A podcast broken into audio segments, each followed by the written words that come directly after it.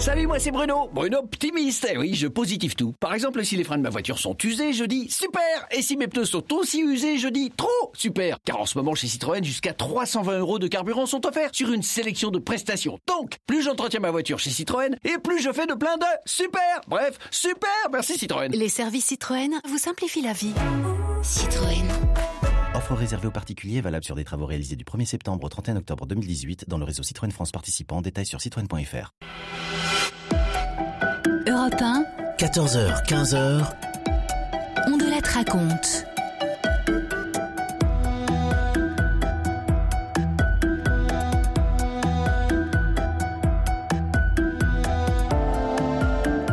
Bonjour à tous. Je vais vous raconter aujourd'hui une histoire vieille de 25 ans.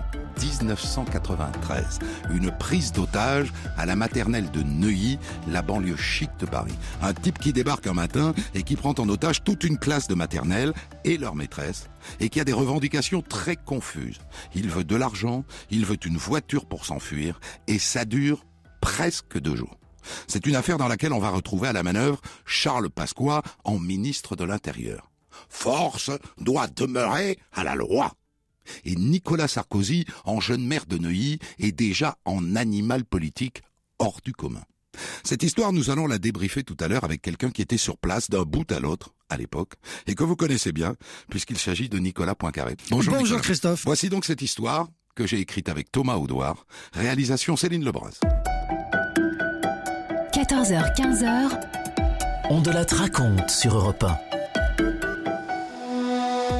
On retiendra que ce jour-là, le jeudi 13 mai 1993, les enfants de la maternelle de l'école commandant Charcot de Neuilly-sur-Seine étaient en train de fabriquer des cadeaux pour la fête des mères. À 9h30, tout s'arrête, d'un coup.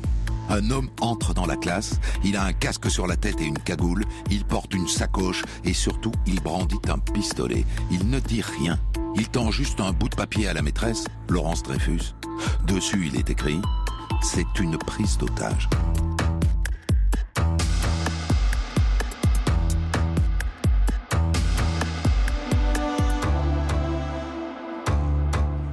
Pourquoi est-ce qu'il a écrit ça sur un bout de papier? On ne sait pas bien parce que juste après il parle. Allez chercher la directrice. Prenez deux enfants, vous allez dans son bureau, vous lui dites que je viens de vous prendre en otage, vous me la ramenez ici. Et puis vous revenez avec elle, compris?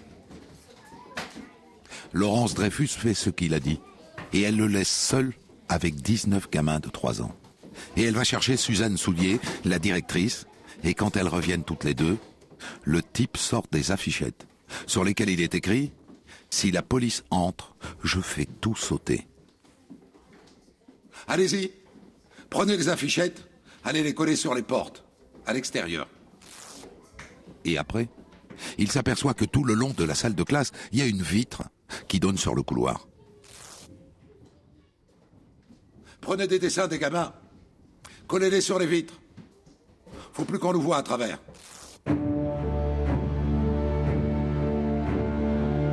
Et là, il sort un cahier, un fascicule, un petit livre qu'il a fabriqué, une dizaine de pages, qu'il veut remettre à Charles Pasqua, le ministre de l'Intérieur. Rien de moins.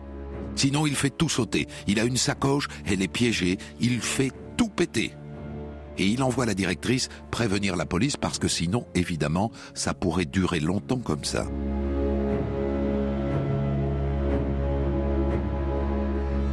Quelques minutes plus tard arrivent les premières voitures de police et dans la foulée, le patron de la police des Hauts-de-Seine, Aimé Twitou. C'était l'époque où les patrons de la police venaient du terrain. Alors qu'est-ce qu'il fait Twitou? Il se fait expliquer où est la classe et il y va tout droit. Et il entre. Sortez Et au lieu de sortir, il avance. Les gamins sont pendus aux jambes de la maîtresse. Et là, il tente de parlementer. Vous êtes qui? Vous voulez quoi? Pas de réponse. Le type a toujours son pistolet dans la main droite et il tient dans la main gauche une petite planche de bois avec un interrupteur et une lampe rouge allumée. La bombe.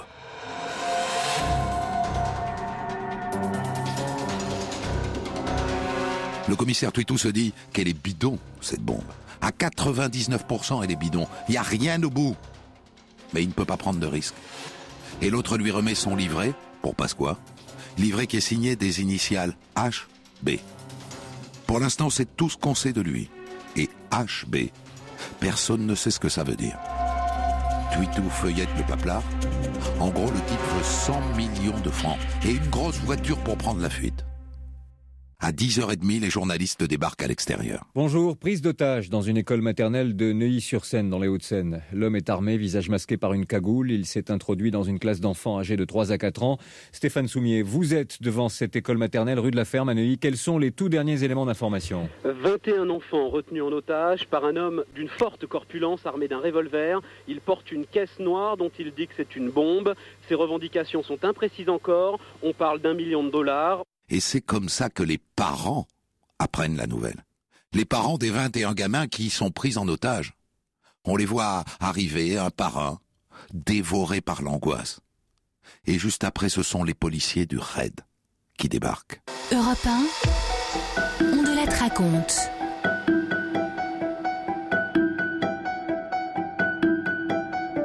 Je vous raconte aujourd'hui la prise d'otage de la maternelle de Neuilly. Une histoire que nous allons débriefer tout à l'heure avec Nicolas Poincaré, qui a couvert l'événement à l'époque. Le 13 mai 1993, un homme, cagoulé et casqué, déboule dans une classe de maternelle de l'école commandant Charcot de Neuilly, près de Paris. Il est armé et prétend porter sur lui une sacoche bourrée d'explosifs. Il tient dans sa main gauche un boîtier censé déclencher la bombe. Le premier à entrer en contact avec lui est le commissaire Twitou, le patron de la police des Hauts-de-Seine. L'homme lui remet un document signé HB, destiné au ministre de l'Intérieur, Charles Pasqua. Il réclame 100 millions de francs et une voiture rapide pour s'enfuir. Le RAID, l'unité d'élite de la police, arrive sur place.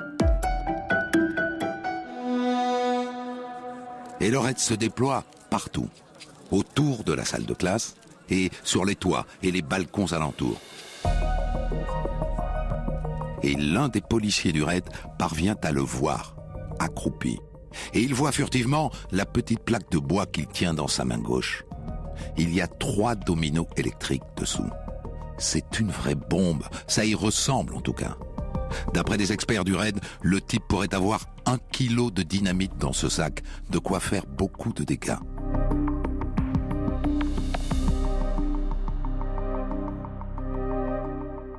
Le patron du raid, Louis Bayon, se fait briefer par le commissaire Twitou. Vous verrez, je pense qu'il est dérangé, le monsieur, mais je pense surtout qu'il est très dangereux. À partir de maintenant, c'est lui, Louis Bayon, le patron du raid, qui a les cartes en main. Sous l'œil du préfet et du procureur, bien sûr. Dans son paplard, HB a réclamé 100 millions de francs. Il demande maintenant qu'il lui soit donné pour partie en francs, pour partie en dollars, en marques, en livres sterling et en or. Il réclame aussi un téléphone portable et une radio et une télé. Ça c'est intéressant, il veut savoir ce qu'on dit de lui. Il voudrait également un détecteur de faux billets au cas où on voudrait le bananer. Et puis, il veut à manger et à boire. Je veux bien vous porter un café, mais si vous faites un geste, donnez-moi un enfant. Le type refuse. Et il se met en rogne, et ça c'est pas bon. Le chef du raid vient de perdre le contact avec lui. Dans la salle de classe, l'institutrice Laurence Dreyfus a parfaitement conscience que des gamins de 3 ans peuvent ressortir de ce qui est en train de se passer avec un gros traumatisme. Alors elle fait ce qu'elle peut pour détourner leur attention. Elle les a mis en rond autour d'elle, les 21 gamins, et elle leur chante des comptines. Ma poule a pondu un œuf. Celui-ci l'a vu. Celui-ci l'a ramassé. Celui-ci l'a fait cuire. Celui-ci l'a mangé. Et le tout petit lèche le plat. À un moment, HB propose de libérer la maîtresse. Elle refuse. Elle veut rester auprès des enfants. Et maintenant, des parents demandent à être échangés contre leur enfant.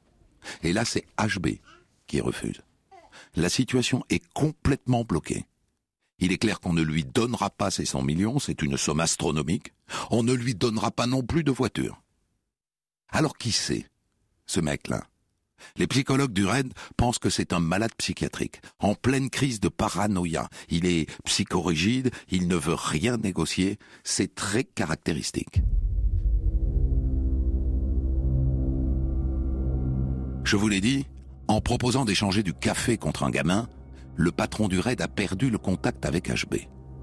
Et si on proposait à un père de famille de jouer maintenant les négociateurs? Pourquoi pas le père du petit Lucas, Pierre Narboni? Il a l'air structuré, il a le sang-froid. Le père d'un gamin, ça peut peut-être le faire bouger. Et voilà donc Pierre Narboni à la porte de la classe. Il n'entre pas, il est sur le pas de la porte.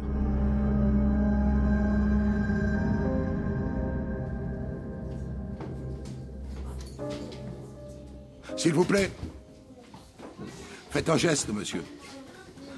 Montrez-nous qu'on peut vous faire confiance. Libérez au moins un enfant.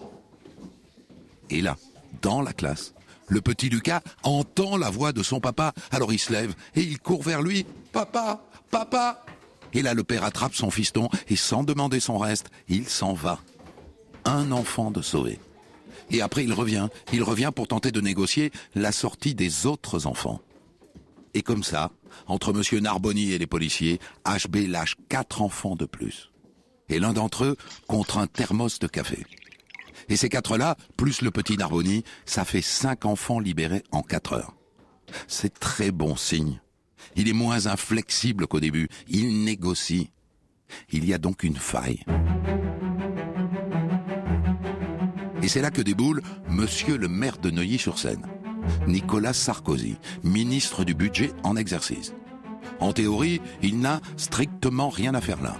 L'opération de police dépasse largement ses responsabilités de maire et s'il est ministre, il n'est pas ministre de l'Intérieur.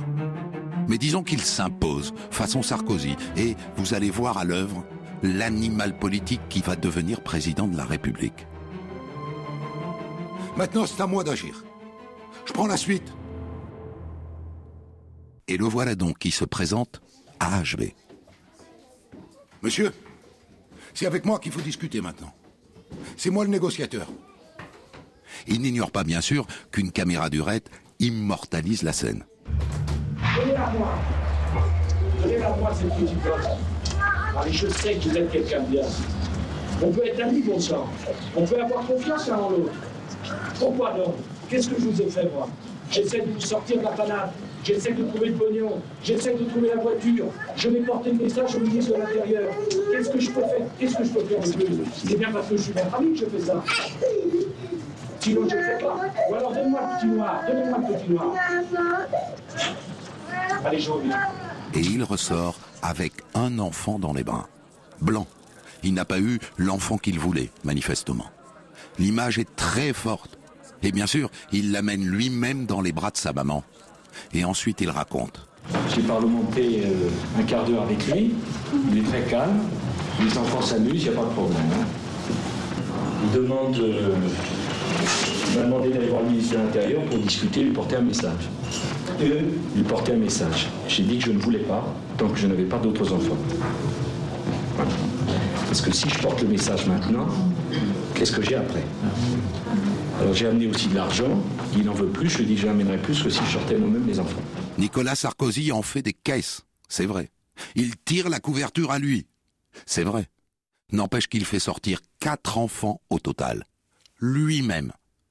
À 17h, 6h30 après le début de la prise d'otage, il ne reste plus que 12 gamins à l'intérieur. Europe 1, on de la raconte.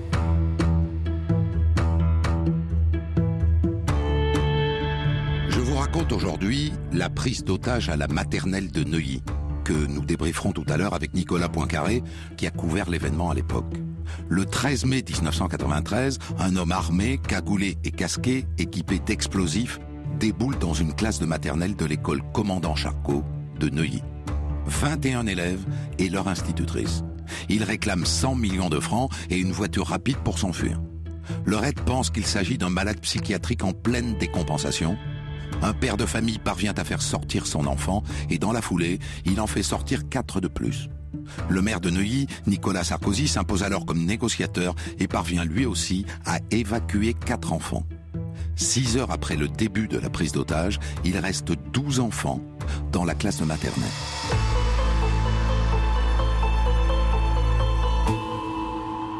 À un moment donné de la négociation pour libérer les enfants, HB a obtenu une radio et une télé. Mais le raid en a profité pour truffer les murs de la classe de micro-espions. Ils l'entendent donc. Et il écoute France Info, en boucle. Et donc le directeur de France Info reçoit un coup de fil de Charles Pasqua. Vous devez savoir qui vous écoute. Et donc, je vous invite à être extrêmement prudent. C'est une responsabilité que vous portez. Et donc plus de direct. Et aux journalistes de France Info de trouver les mots pour ne pas le bousculer, ne pas le blesser. Il est malade. Un mot de travers et il pourrait s'énerver. On parle donc d'autre chose. Grâce à elle, les enfants jouent, dorment, et nous dit un père de famille, ne se doute absolument pas de ce qui leur arrive. L'institutrice est merveilleuse, dira encore une mère de famille. C'est d'abord grâce à elle si le calme prévaut encore après 32 heures de prise d'otage. Avantage de la situation, HB sait par la radio que Charles Pasqua suit l'affaire. C'est ce qu'il voulait, et d'une certaine manière, ça le rassure. En fin d'après-midi, il réclame une femme médecin pour s'occuper des enfants. Ils ont trois ans, ces gamins, ça fait huit heures qu'ils sont enfermés, on imagine qu'à l'intérieur, c'est un peu le chaos. Et le docteur Catherine Ferrachi, du SAMU, débarque donc dans la salle de classe. Et au passage, en entrant, elle voit la petite affichette qu'il a fait placarder au tout début de la prise d'otage. Parmi les menaces délirantes exposées dans ce texte, il est écrit Les enfants resteront constamment enchaînés les uns aux autres par le cou. Ils subiront un prélèvement sanguin avec un débit variable pouvant conduire à de graves séquelles ou à la mort. Elle comprend donc qu'elle va faire face à un homme en plein délire. Mais ce qui la frappe quand elle entre dans la salle de classe, c'est l'odeur. HB n'a pas laissé les enfants aller aux toilettes. Il y en a partout. Alors elle fait un peu de ménage, elle les nettoie, elle s'installe dans la pièce. HB écoute toujours la radio et il entend que les policiers viennent de faire le lien avec une voiture qu'il a fait exploser dans un parking de Neuilly il y a une semaine. Il avait laissé un message signé HB. C'est la confirmation qu'il sait manipuler des bombes et que donc sans doute il a une vraie bombe sur lui. Et du coup, le parking plus la prise d'otage, il entend les journalistes qui se perdent en conjectures à la radio et qui s'interrogent sur ses motivations politiques. Et ça, ça le met dans une rage folle. Politique, ce qu'il fait n'est pas politique. Il demande à voir Sarkozy, qui est toujours là. Il veut rétablir la vérité. Et quelques minutes plus tard, on voit Nicolas Sarkozy sortir de l'école et se diriger vers les journalistes. Je voudrais un journaliste TF1, s'il vous plaît. Oui, moi. Le journaliste qui vient de lever la main s'appelle Jean-Pierre Abou. On l'entraîne à l'écart. Il veut parler à TF1. Il a des choses à dire. Vous acceptez? Bien sûr que j'accepte. On lui explique que l'autre est susceptible, qu'il ne faut surtout pas lui faire la morale, qu'à partir de maintenant, il n'est pas seulement journaliste, il tient la vie des enfants dans ses mains. Alors Jean-Pierre Abou pénètre dans la classe. Merci d'être venu. Vos confrères racontent des conneries. Je n'ai aucune motivation politique, ok Aucune. Je veux juste 100 millions. Et il remet à Jean-Pierre Abou le fameux fascicule. À 1 heure du matin, ça fait 16 heures que la prise d'otage a commencé, le raid fait passer 5 millions de francs à HB, en échange d'un enfant, une petite fille qui, une fois de plus, sort dans les bras de Nicolas Sarkozy. C'est la dernière à sortir. Il reste six enfants en otage. La nuit passe, le jour se lève, la matinée passe, et à un moment donné, HB dit au docteur Ferracci du SAMU qui est toujours là Je suis en train de faire ma prière finale. Foutez-moi la paix. Sa prière finale Est-ce que ça veut dire qu'il va tout faire sauter maintenant? En début d'après-midi, Pierre Lioncan, le procureur de la République de Nanterre, parvient à renouer le contact avec HB. Je vous donne une voiture. Vous gardez l'argent Ça vous va comme ça? Je pars avec les enfants. Ah, les enfants, c'est pas possible. On ne me laissera pas faire ça. Quelle autre solution alors? Ben, c'est moi qui deviens votre otage. Vous laissez les, les, enfants dans la salle de classe, et puis on part tous les deux. Vous roulez jusque là où vous voulez, et puis après m'avoir jeté, vous continuez votre route. Moi, je sais qu'ils veulent me tuer. Maintenant. À 16 heures, on amène une voiture. Le préfet Hardy dira plus tard qu'à ce moment-là, il reçoit un ordre de Charles Pasqua. Il n'est pas question que HB quitte l'école vivant. Pasqua démentira cet ordre. La prise d'otage dure depuis 32 heures. On de la raconte. Je vous raconte aujourd'hui la prise d'otage en mai 1993 dans une école maternelle de Neuilly. Histoire que nous allons débriefer dans un instant avec Nicolas Poincaré qui était sur place à l'époque. Ça fait 32 heures qu'un homme qui se fait appeler HB et dit avoir une bombe sur lui est entré dans une classe maternelle de l'école Charcot de Neuilly. Il réclame 100 millions de francs et une voiture pour s'enfuir. Au fil des négociations, menées notamment par Nicolas Sarkozy, le maire de Neuilly, il a laissé sortir 15 enfants. Il en reste 6 à l'intérieur, ainsi que l'institutrice et une femme, médecin du SAMU.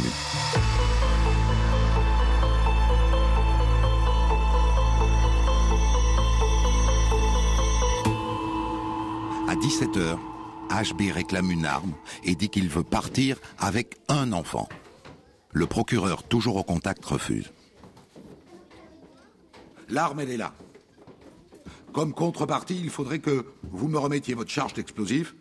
Disons que c'est donnant-donnant. Ah, ça non Les explosifs, les garde. Et puis, je veux plus de votre plan. C'est les enfants, les otages, c'est pas vous. Je vais partir avec les enfants. La négociation est à nouveau bloquée. Et on entre dans la deuxième nuit de cette prise d'otage. On amène alors une camionnette avec 50 millions à l'intérieur, la moitié de ce qu'il réclame. Il dit que ça n'est pas assez. L'institutrice Laurence Dreyfus, épuisée, accepte de quitter la salle de classe et elle est remplacée par une psychiatre, médecin des sapeurs-pompiers, Evelyne Lambert. Comme tous les sapeurs-pompiers de Paris, Evelyne Lambert est militaire. Elle est capitaine. Alors certes, elle est psychiatre, elle est médecin, mais à partir de maintenant, elle est surtout aux ordres du RAID.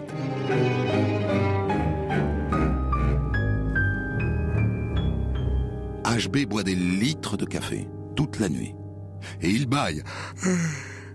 Beaucoup. Le RAID l'observe maintenant au plus près. Une caméra espion a été glissée dans la salle de classe. À un moment, il parle avec les gamines, puisqu'il n'y a plus que des petites filles en otage.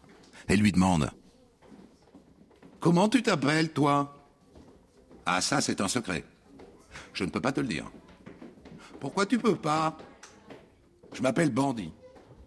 Bandit C'est pas un prénom, ça Ce que ne sait pas HB, c'est que dans le dernier thermos de café que lui ont fait passer les policiers, il y a des somnifères puissants, du gamma OH et de l'hypnovel.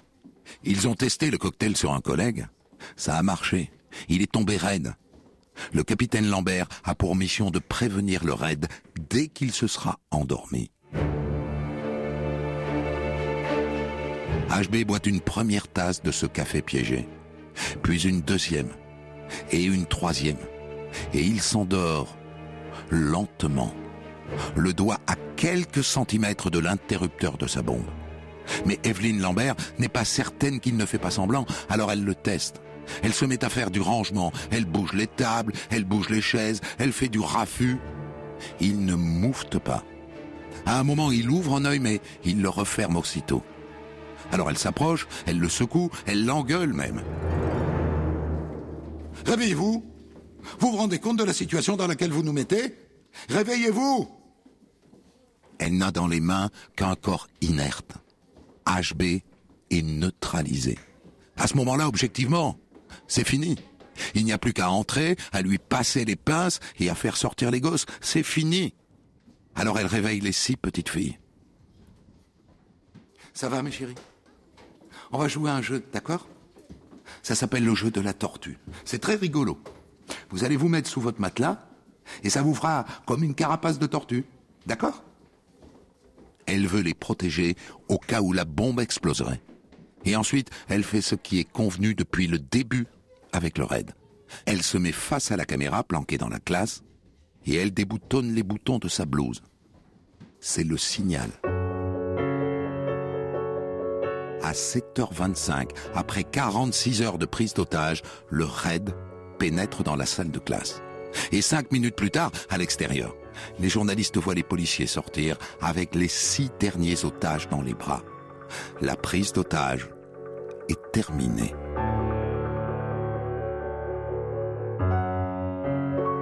Et Nicolas Sarkozy prend la parole. La, la joie qu'on éprouve, c'est pas une joie profonde, c'est plus que ça encore.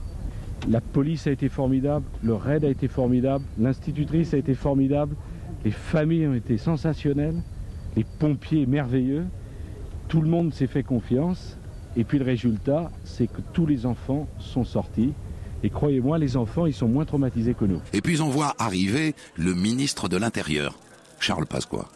Et c'est là qu'on apprend que HB est mort.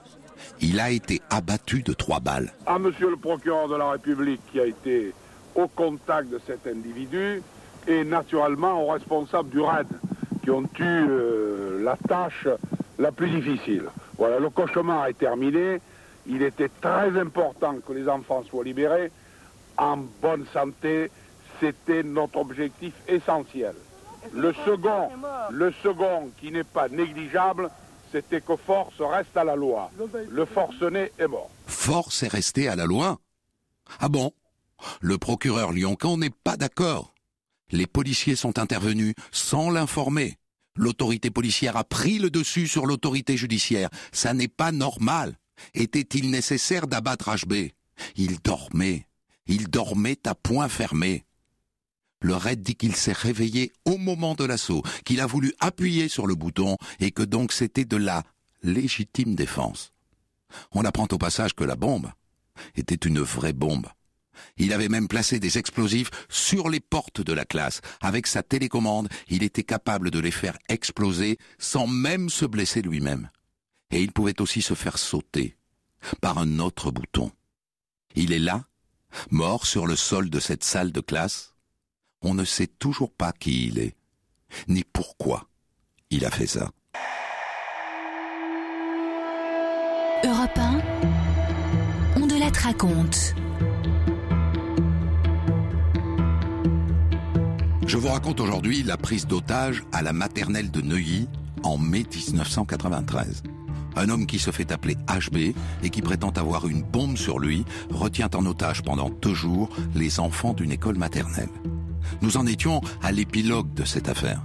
Le raid a drogué le café que boit le preneur d'otage, il s'endort, les policiers interviennent. Ils affirment qu'à ce moment-là, il se réveille, ils l'abattent de trois balles. Les six derniers otages sortent indemnes.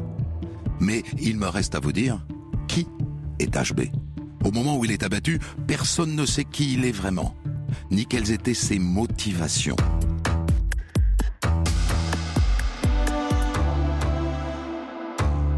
Et d'abord, HB. Ce n'était pas ses initiales. HB voulait dire Human Bomb, la bombe humaine. C'est en tout cas ce qu'il a dit à la capitaine Lambert avant l'intervention.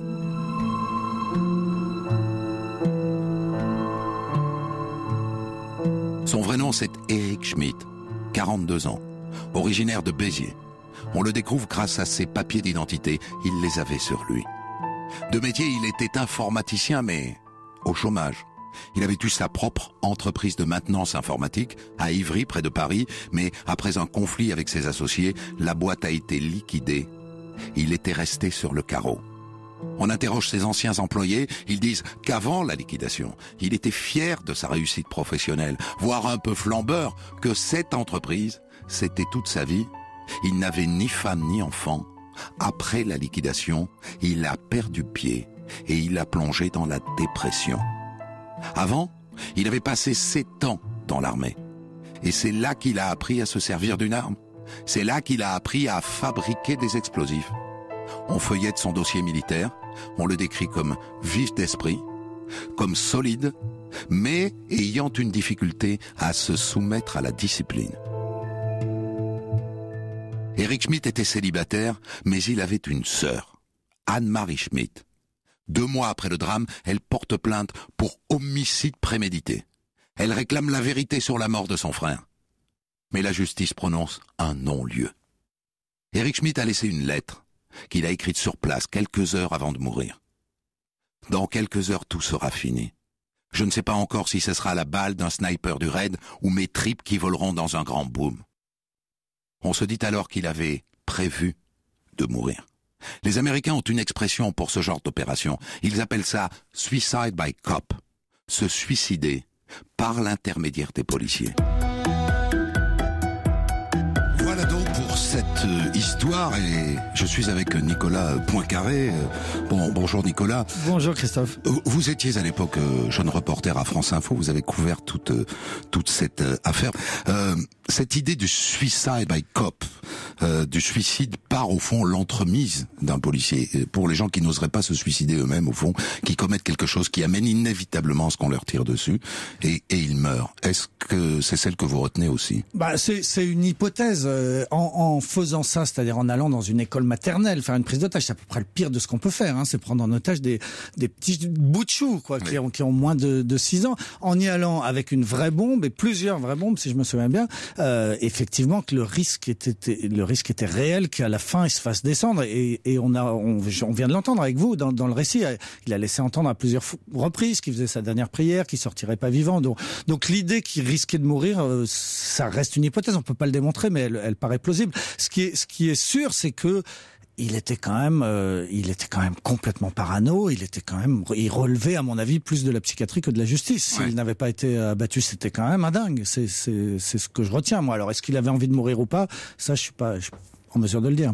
Alors quand on raconte l'hi- l'histoire aujourd'hui, moi, moi je trouve que on, on découvre quand même une, euh, un certain bazar. C'est-à-dire que, alors évidemment, vous, vous êtes à l'extérieur à l'époque, vous, vous ne savez pas ce qui se passe dedans, mais enfin c'est quand même le- un moulin dans lequel on rentre, on sort, cette salle de classe, un coup le procureur, un coup le chef de la police, un coup un policier du REB, Sarkozy rentre, sort, rentre, sort, le, tut, le tutoie, lui parle assez librement. Jusqu'au jusqu'au vendredi dans l'après-midi effectivement ou après ça s'arrête. Après il y a euh, la capitaine des, des pompiers euh, Evelyne Lambert qui est assez exceptionnelle et qui va rentrer définitivement. L'institutrice va sortir Oui. et ça on le sait pas. On a toujours continué à parler de l'institutrice Courage qui restait après auprès des enfants. En réalité on apprendra après euh, bah, que le deuxième soir elle était plus là. Elle a un peu et c'est pas un reproche que je lui fais hein, chacun. on Mais peut elle- elle imaginer qu'on lui ait demandé de sortir, tout ce- simplement. ce- voilà. Et puis il y avait une, Une femme militaire. Une femme militaire qui était capable de prendre sa place, une femme du SAMU qui était juste avant. On lui a peut-être dit vous avez fait votre boulot, vous avez le droit d'aller vous coucher. Mais sauf que nous à l'extérieur on ne savait pas. Donc on a continué flash après flash et demi-heure après demi-heure à dire l'extraordinaire institutrice courage est toujours auprès des enfants alors qu'elle l'était plus. Bon. De toute façon, euh, vous étiez coincé.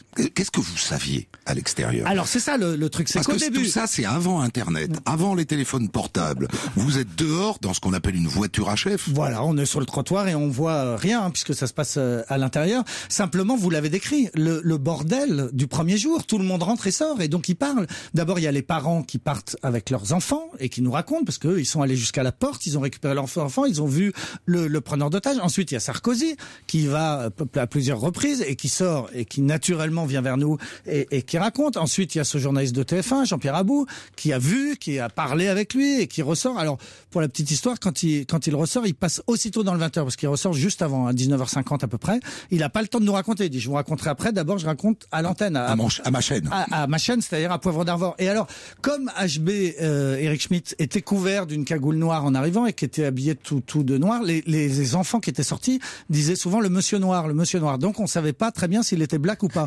Euh, donc, Poivre d'Arvor pose la question à son journaliste. Il lui dit, bah, depuis ce matin, on sait pas. euh, Il est noir ou blanc? Et, et il, est, il est noir euh, ou il est noir ou pas?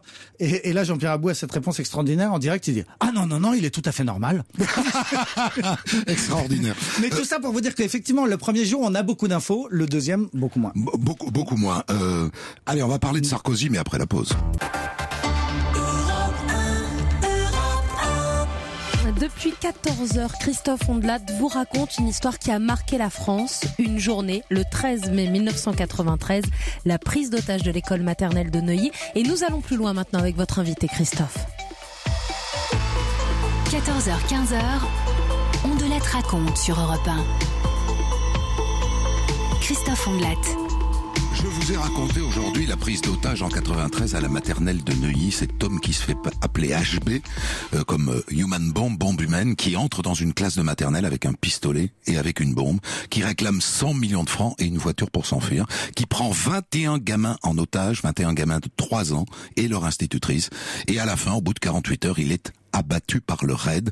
Il s'appelait Eric Schmidt, il était au chômage, il était dépressif et probablement en pleine crise euh, psychiatrique. Et on débriefe cette histoire avec Nicolas Poincaré, qui à l'époque était reporter à France Info, qui a suivi toute cette affaire de euh, euh, l'extérieur. alors le rôle de, Nicolas Sarkozy, c'est quand même intéressant. Comment est-ce qu'on le perçoit à l'époque? On ne sait pas que dans 14 ans, il va devenir président de la République.